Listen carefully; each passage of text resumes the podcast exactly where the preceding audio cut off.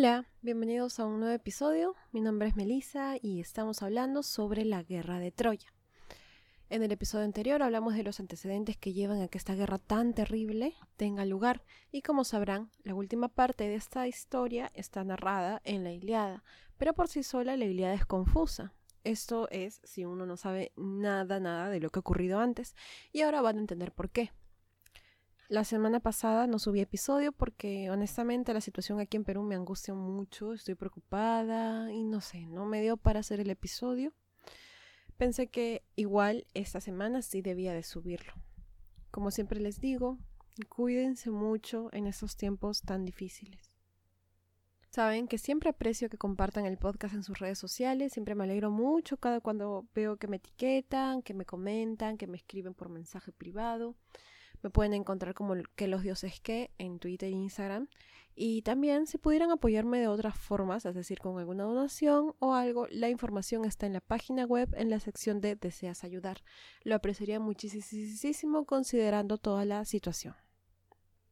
La semana pasada nos quedamos en que Paris, hijo recién reconocido del rey de Troya, ha secuestrado a Helena, esposa del rey de Esparta Menelao cuando el padre de Helena le dio su mano a Menelao, hizo que todos los ex pretendientes de Helena juraran proteger el matrimonio con su vida como de lugar.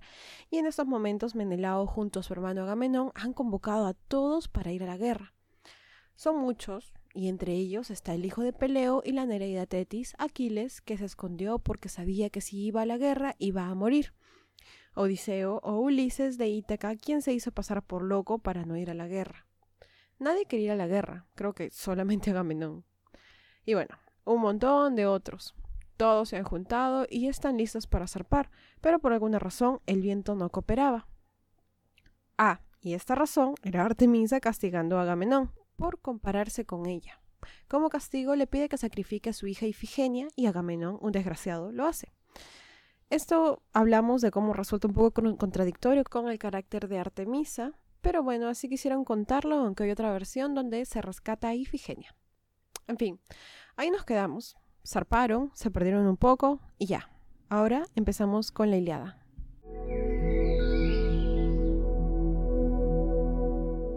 La Iliada como obra fue escrita por Homero. Sobre las cosas históricas no hablaré. Si la razón por la que la guerra de Troya ocurrió fue el secuestro de Helena o las rutas comerciales o algo así, no lo sé. Yo les cuento la parte de mitología eh, y, la, y la que está basada en este libro. Cualquier otra pueden investigarlas.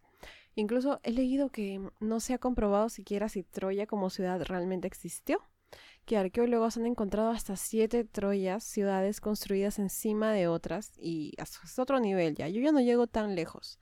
Pero si quieren leer sobre eso, lo leí de la fuente más sencilla y accesible de todas, que fue Wikipedia. El primer canto de la Iliada empieza ya un poco gracioso. Verán, una terrible peste ha caído sobre los aqueos. Si estás leyendo la Iliada, le voy a explicar algunos términos que usan y a qué se refieren. Aqueos son los griegos. Una peste y miles de flechas a cada rato caen sobre ellos. Nadie sabe por qué. En verdad sí. Nos cuentan que es porque en algún momento los aqueos recibieron recompensas. Estas recompensas mujeres. Son sus regalos, así sus juguetes, como siempre en la mitología. Pero bueno, resulta que la recompensa de Agamenón, llamada Criseida, es hija de un sacerdote de nombre Crises. Muy imaginativo el sacerdote. Bueno, en verdad no, no sé si específicamente sea su nombre o si, le o, o si es porque viene de Crisa. La cuestión es de que ese sacerdote no era cualquiera, sino un sacerdote de Apolo. Ante la desaparición de su hija, este sacerdote fue al templo de Apolo y le pidió con desesperación, exclamando, Si alguna vez adorné tu gracioso templo o quemé en tu honor pingües muslos de toro o de cabras, cúmpleme este voto, paguen los danaos mis lágrimas con tus flechas. Apolo oyó esta plegaria e irritado bajó con su arco y flechas y empezó a disparar a los hombres griegos. Esto va a transcurrir por nueve días. En el décimo día, Aquiles ya estaba harto y confronta a Agamenón. Le dice que tienen que regresar porque si no, no será la guerra la que acabará con ellos, sino la peste, tienen que huir, tienen que salvarse. Para esto, en este momento los aqueos, o sea, los griegos, no tienen ni idea a qué se debe la peste. Así que llaman a un adivino, que tiene por nombre Calcas. Él estaba en la guerra también. No les digo que en su ejército tienen desde cerrajeros, adivinos, ni de todo. Él estaba ahí y les informa los motivos por el que sufrirían ese cruel destino, no sin antes asegurarse de que Aquiles lo defendería si es que cierto rey, es decir, Agamenón, mm, se enfada con él por la visión que les brinde. Estos reyes son un poco irracionales y puede que los maten si es que no les gusta lo que tengan para decir. Obviamente Aquiles acepta y entonces Calcas habla.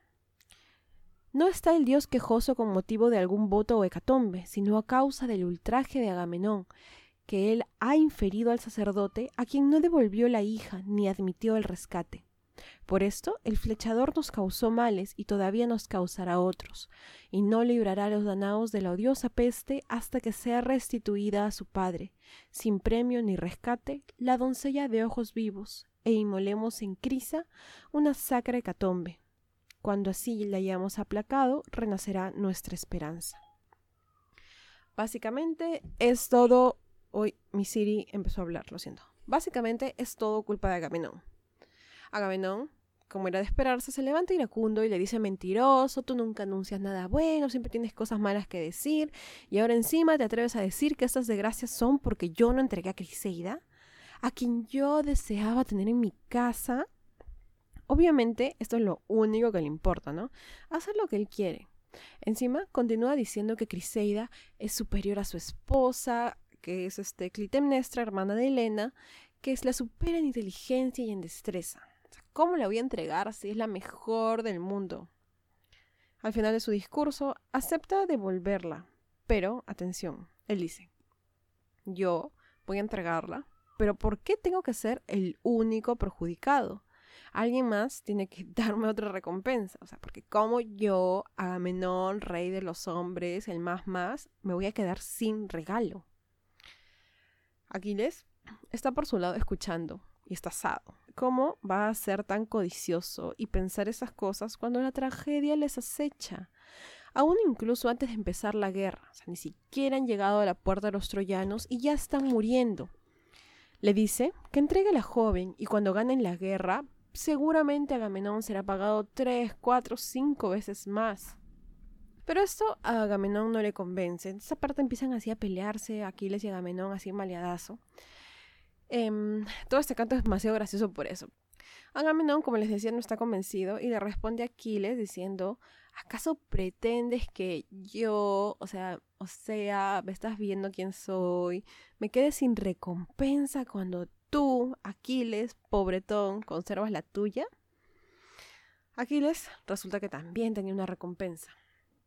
Qué horrible decir recompensa tantas veces. Obviamente mm, me refiero, o sea, estaban hablando de mujeres, de seres humanos. Bueno, eh, muy feo lo que sufrían las mujeres en estos tiempos. Aquiles tenía secuestrada también a una que se llamaba Briseida. No sé qué pasa con estos nombres, pero bueno, Agamenón le dice que si nadie más le da una nueva mujer, entonces él tomará la de Aquiles, o la de Ajax, o la de Odiseo, porque todos ahora tenían mujeres secuestradas. Aquiles le responde, y en verdad me iba a saltar toda esta discusión, pero hay ciertas cosas que están bien graciosas. Aquiles le dice, él no ha ido a pelear con los troyanos, que son también llamados teucros, por voluntad propia. Ellos nunca le han robado a él ni vacas, ni caballos, ni han destruido su cosecha, nada. Así son unos ángeles los troyanos. Sino que él está ahí en guerra contra ellos porque fue obligado. Él y su hermano Menelao han obligado a todos a ir a la guerra, sin que tuviesen ningún problema contra los troyanos. Encima lo llama ojos de perro, así de la nada. Si le insulta tú, hágame, no, ojos de perro, le dice eso bastantes veces. Le dice que a pesar de todo esto, Aquiles ha ido la guerra. Y aún así, Agamenón amenaza con quitarle lo que es suyo, que ha ganado con esfuerzo. O sea, estoy sin palabras. Que toda esta conversación sea sobre mujeres, seres humanos, y todos están como que, esta es mi recompensa por mi trabajo duro. No, amigo, es una mujer que está secuestrada. Continúa diciendo que encima ni siquiera están en igualdad de circunstancias. Aquiles dice sí a la redistribución de riquezas. Porque cuando ganen todo, la ganancia de Aquiles, quien luchó valerosamente y se esforzó, será muchísimo menor que la de él. Como gerente de empresa, digo, como rey, va a ganar. Para esto, mejor me voy, me regreso a mi casa porque no me voy a quedar siendo insultado y encima generándote riqueza y ganancia. Arriba el proletariado, dijo Aquiles.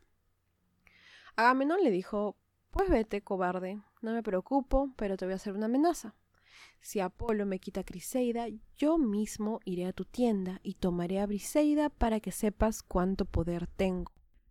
Aquiles, que se estaba yendo, regresa, así viendo rojo nomás, y piensa dos cosas. O saca su espada y mata a Agamenón, ahí mismo termina todo el libro, o reprime su cólera. En ese momento aparece Atenea, quien había sido enviada por Hera, y le dice, poniéndose detrás de Aquiles, así susurrándolo, que se calme. Le dice que está ahí para calmar su cólera. No desenvaines tu espada, pero insúltalo como se te dé la gana. Literalmente dice eso. Injúriale de palabra como te parezca. Gracias, Atenea. Aquiles le hace caso, decide que es lo mejor porque finalmente los dioses le han ofrecido tres veces en recompensa si es que él obedece. Pero no aguanta su cólera y haciendo caso a lo que Atenea le había dicho, empieza a insultar a todas voces a Agamenón. Le dice borracho, le dice que tiene ojos de perro, no sé qué significará eso, pero es un insulto recurrente de parte de Aquiles a Agamenón. Y le dice que tiene corazón de siervo. Nunca estuvo al lado del pueblo para combatir, ni ha hecho nada. Incluso siempre ha acabado con aquellos que lo contradigan. Y así un par de cosas más. Cuando ya va a terminar, dice, ah, y otra cosita. De verdad dice eso, dice, otra cosa voy a decirte, así la última te voy a decir. Tú me desprecias, o sea, Aquiles, Agamenón desprecia a Aquiles. Pero vas a ver que los aqueos me van a extrañar cuando no esté. Y así quiera, Agamenón no podrá ayudarlos cuando Héctor Troyano acabe con todos ellos. Ahí él se va a arrepentir de no haber honrado al mejor de los aqueos, o sea, Aquiles.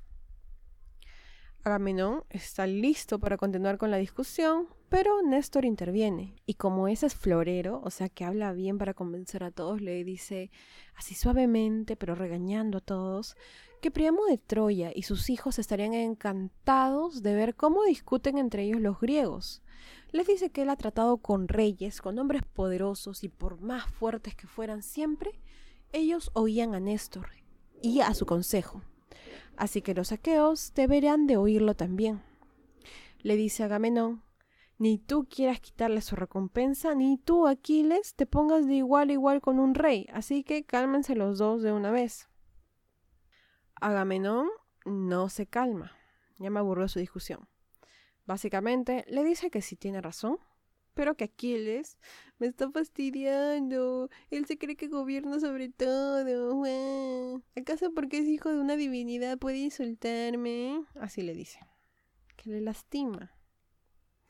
Aquiles es igual de sonso porque responde, o sea, sigue peleando, le dice que nunca seguirá sus órdenes y un par de amenazas como matarlo.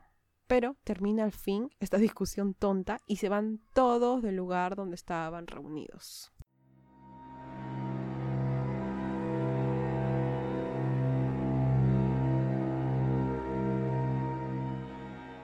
Después de todo esto, Agamenón ha meditado y ha decidido entregar a Criseida. Manda a Odiseo como capitán de una nave con hombres junto a la doncella a la que llaman la de las hermosas mejillas. Y sin más, zarparon llevando sacrificios y todo lo que pudiese cargar para ofrecérselo a Apolo y así buscar su perdón. Pero el conflicto no había terminado, porque Agamenón recordó las amenazas de Aquiles y mandó a un amigo, este pata tal tibio, tal tibio se llama. Yo también me confundo con los nombres. A que traigan a Briseida, la recompensa de Aquiles. Esto es un poco como para demostrar su poder. No, me quitaron la mía, pero me robo la tuya porque puedo, así de poderoso soy. Aquiles lo recibe, le dice que no está enojado con ellos, con los mensajeros, porque sabe que el culpable de todo es Agamenón, y le pide a Patroclo, que es su amigo, que traiga a Briseida para que se la lleven. Así, se la llevan, y Aquiles se pone a llorar. Literalmente, se sienta en las orillas del mar y llora y llora y llora. Ahora, no está mal que llore, los hombres pueden y deben de llorar, es sano, más bien reprimir el llanto es tóxico, pero ¿Por qué llora Aquiles? No sé si porque lo están fastidiando o porque si de verdad se encariñó con Briseida. La cuestión es que empieza a llamar a su madre, Tetis, gritando hacia el mar y le dice que todos lo están deshonrando. Su madre, que tanto lo adora, aparece para consolarlo y le pide que le cuente todo lo ocurrido. Y Aquiles le cuenta el resumen sobre la recompensa, sobre la peste, sobre las flechas y sobre el sacerdote. Le dice que si puede, ella debe de ayudarlo. Muchas veces él oyó en el palacio cómo Tetis salvó a Zeus, oyó esa historia una y otra vez. Y esto es lo que hablamos en el episodio de Poseidón, cuando Poseidón y Hera trataron de derrocar a Zeus. Tetis fue quien descubre esto y avisa a los centímanos y libra de sus ataduras a Zeus, salvándolo de aquel terrible destino. Tetis escucha y está destruida por esa historia, más que nada por la tristeza de su hijo. Trata de consolarlo. La diosa sabe que la vida de Aquiles será corta y se lo dice, lo cual en verdad no es secreto. Aquiles está destinado a mucha gloria, pero a poco tiempo. Todos lo saben, y por eso Tetis sufre. Su hijo se irá pronto de su lado, y en este tiempo tiene que estar sufriendo. No es posible. Ella misma irá al Olimpo y hablará con Zeus. Le dice que se cuide y que conserve la calma. Encima le dice que ayer Zeus se fue a Etiopía, no de la nada, sí. Ayer Zeus se fue a Etiopía y ahí asistió a un banquete. Él recién va a regresar en 12 días porque tú sabes, hay mucho tráfico, a veces hay cola. Y en ese momento ella va a ir a buscarlo y abrazará sus rodillas, y esperando así poder convencerlo. Por otro lado, Odiseo ha llegado a Crisa. Ahí, él entrega al sacerdote su hija y también le dice que tiene sacrificios que ofrecer para Apolo. Ahora, estos sacrificios son súper específicos. Son narrados en la obra así. Esparcida la harina con sal, cogieron las víctimas por el cuello y tiraron hacia atrás su cabeza. Las degollan, las desollan. Voy a hacerlo más, más resumido porque en verdad medio, medio, muy sangriento. Las degollan, las desollan, le cortan tal parte, después lo cubren con grasa y de carne cruda en pedacitos. Luego ponen sobre la leña encendida esta carne y la rocían con vino negro bueno, un montón de otras cosas más que mm, son bien específicas y si quieren saber pueden leerlo. Wow, hay un niño llorando demasiado agudo afuera.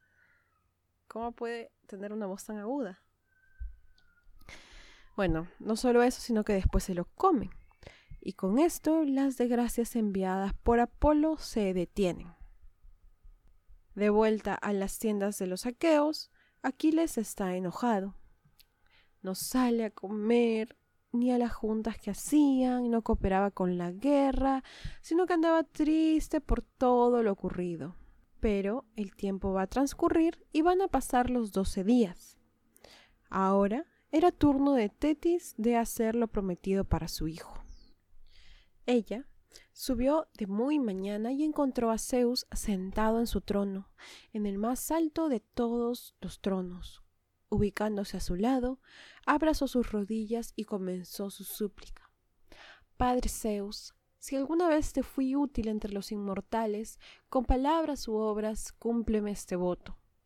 Honra a mi hijo, el héroe de más breve vida, pues el rey de hombres Agamenón le ha ultrajado, arrebatándole la recompensa que todavía retiene. Véngale tú, próvido Zeus olímpico, concediéndole la victoria a los teucros antes que los aqueos den satisfacción a mi hijo y le colmen de honores. Ay, se me salió un gallo ahí. Bueno, básicamente les dice, por favor, otórgales a los griegos la victoria frente a los troyanos. Zeus no dijo nada, a lo que Tetis continúa pidiéndole que asienta o niegue con la cabeza para que se cumpla el juramento. Así, Zeus finalmente habla y lo que dice es súper gracioso. Le dice, harás que me pelee con Hera. Siempre pelea conmigo porque siempre dice que favorezco a los troyanos. Tienes que irte ahora, porque si Hera te ve o se da cuenta, no, muchos problemas. No te preocupes, yo cumpliré esto que me pides. Y con eso él asiente la cabeza para que Tetis confíe en su palabra. Le dice, si tanta confianza te da, entonces yo voy a asentir con la cabeza. Tetis está feliz, está emocionada y se va, habiendo conseguido lo que buscaba. Y poco tiempo después, el resto de los dioses empieza a aparecer en la corte y con ellos Hera. Hera llega y lo mira así como sospechando. Está medio pensativa. Hasta que decide hablar, tanteando la situación. Le dice, ¿cuál de las deidades ha hablado contigo? A veces tú resuelves cosas secretamente y nunca me dices nada de lo que acuerdas. Zeus ofendidísimo, y no sé si esto sea común, si las que me escuchan tienen esposo o han escuchado a sus padres decir algo así, cuéntenme porque les juro que demasiadas veces he oído cosas así. Le dice, no esperes saber todo lo que hago. Si tú no sabes, no lo sabe nadie. Pero lo que no te cuente, no trates de averiguarlo. Era, ahí sí ya se ofende, empieza la discusión así de verdad, le dice que nunca le pregunta mucho, pero que ahora le pregunta porque ha visto Tetis, la hija del viejo del mar, sentándose cerquita a ti, abrazando tus rodillas y todo. Y yo pienso, dice Hera, que más bien podría ser oráculo con lo precisa que es con sus adivinaciones, yo pienso que le has prometido honrar a Aquiles y así favorecer a los griegos. Zeus con una hipocresía tremenda, niega todos los cargos, se ofende. No sé si le ha pasado, pero tipo si acusan a, no sé, a su pareja de algo y ellos niegan con tanta así seguridad que una cree que está loca, ¿no? ¿Cómo voy a estar pensando esto? No sé. Y al final resulta ser cierto. Así tal cual. Le dice, Siempre sospechas de mí, yo nunca te oculto nada, lo único que haces es alejarte de mi corazón con todas esas acusaciones. Siéntate en silencio y obedece a mis palabras. Esta relación tóxica no te la robo. Igual, bueno, Zeus es como soberano de los dioses y Hera, no como esposa, sino como diosa, debe de obedecer y se sienta, pero se sienta indignada. Hefesto está por ahí, interviene, Trata de consolar a su madre. Le dice que no peleen, porque todo será terrible si ellos están en malos términos. Encima dice algo como que, ay, la comida no va a ser placentera si ustedes están peleados. Eso es lo importante, ¿no? Le dice que no quiere verla triste, pero debes de soportarlo, madre, porque yo no puedo defenderte. La otra vez te defendí y él me arrojó por el aire. Esto se refiere a una vez en la que Hera y Zeus pelean. No, no recuerdo por qué, no sé si fue por Io fue por lo del destronamiento a Zeus. Pero la cosa es que como castigo, Hera es colgada de cabeza por los cielos. Y cuando Hefesto trata de decir algo, decir como que ya, ya estuvo bueno, ¿no? Ya entendió, Zeus se enojó, lo pateó y lo mandó a no sé dónde. Ah, no, sí sé, aquí dice. Todo el día fui rodando y a la puesta del sol caí en Lemnos. Un poco de vida me quedaba y los cintios me recogieron tan pronto como hube caído. ¡Wow! ¡Qué lindo ese freno que suena! ¿Escuchan? Hermoso. Bueno, y así esta discusión se calmó por fin.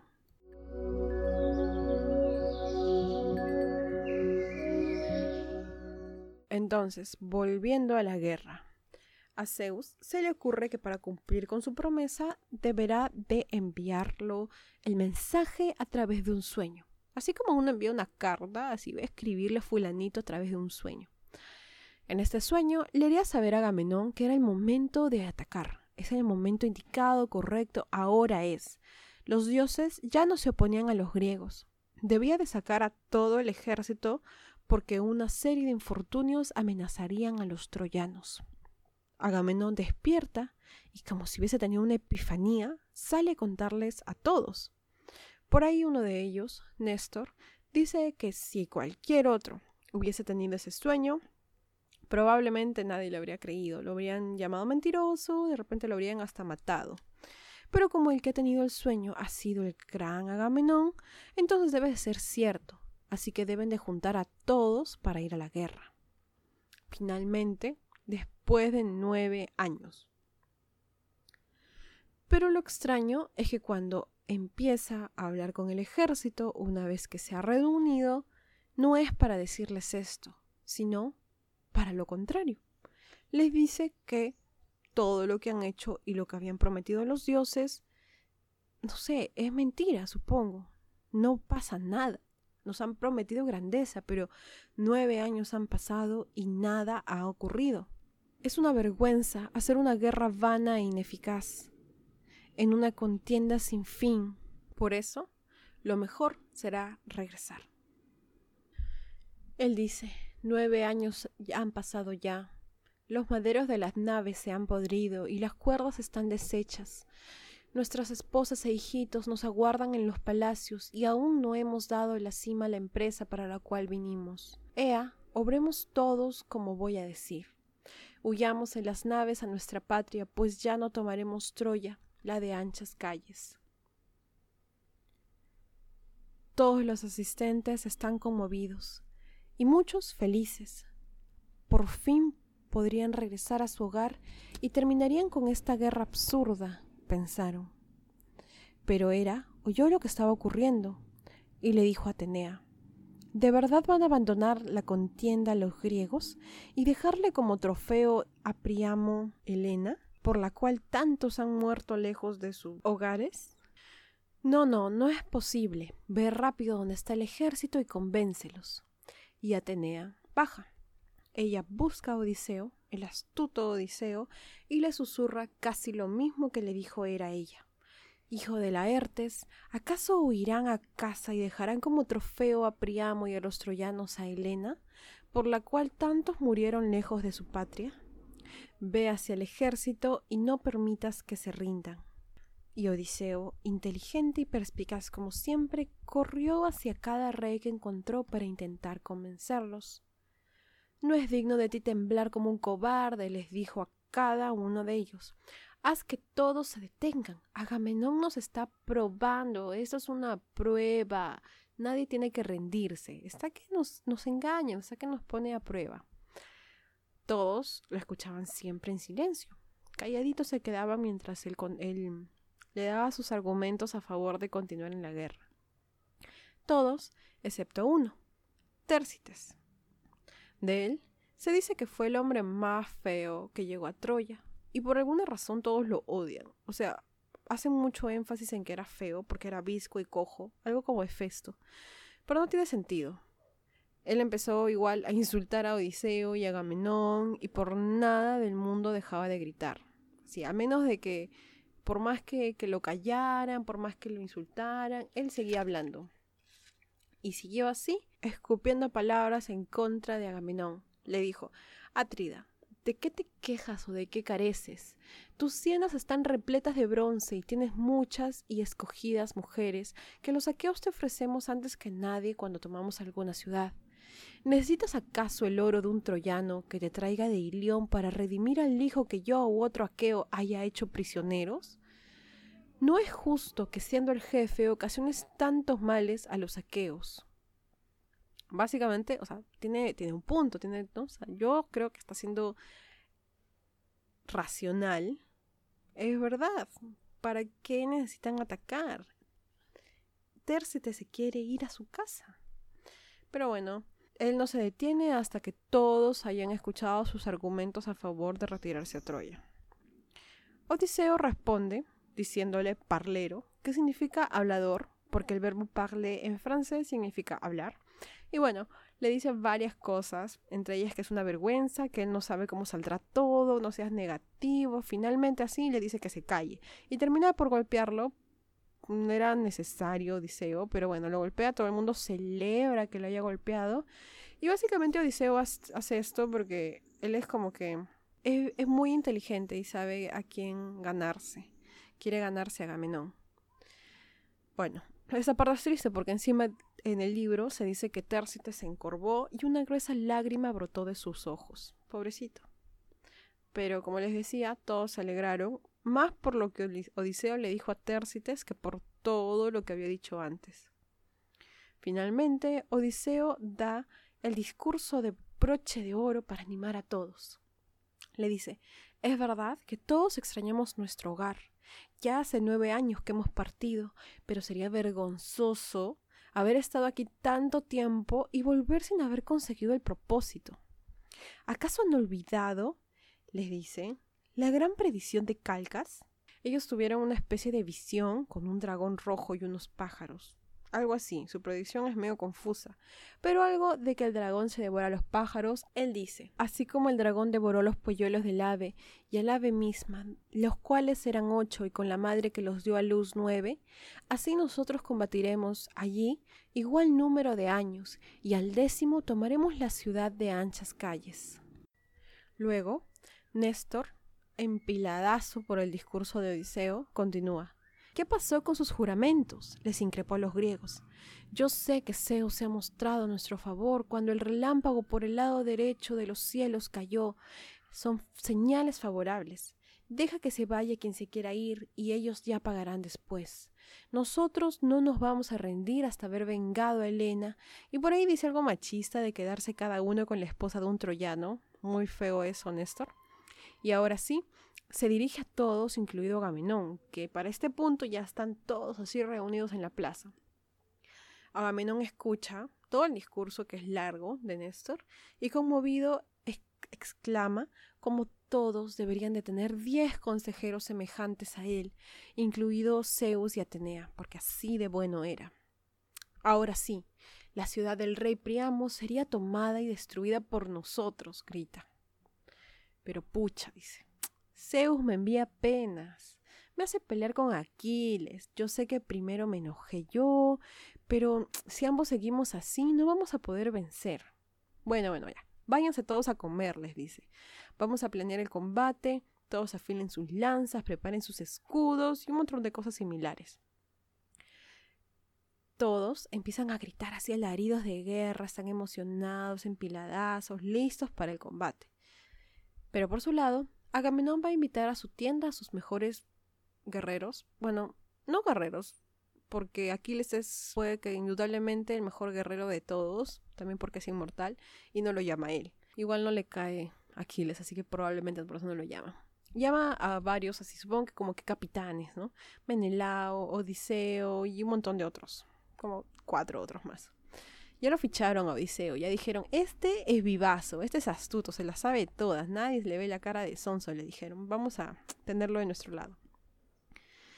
En la tienda de Agamenón entonces inicia un ritual satánico. No mentira, un sacrificio en honor a Zeus. Ahí se explayan un poquito más que en la vez anterior sobre los detalles del sacrificio.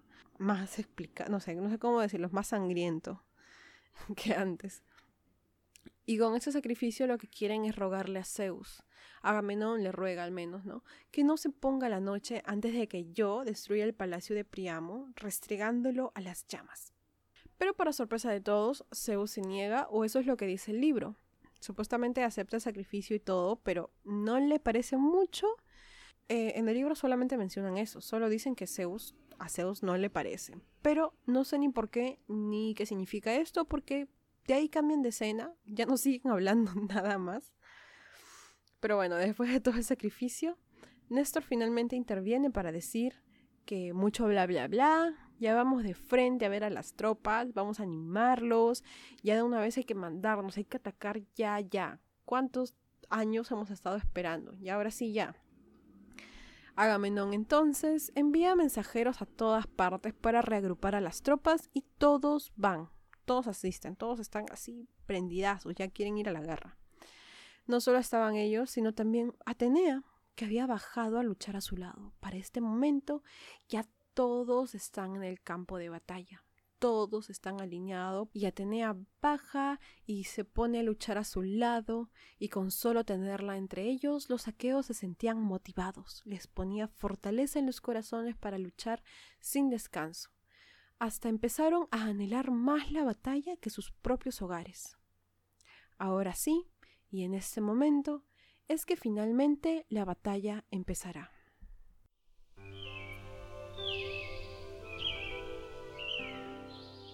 Eso es todo por hoy, y lo que se viene está igual de chistoso, la verdad, ya lo estoy, ya lo estoy leyendo. Espero que les haya gustado y muchas gracias por escribirme y preocuparse. Siempre, saben que siempre les deseo lo mejor y ya nos vemos la próxima semana. Cuídense mucho, chao.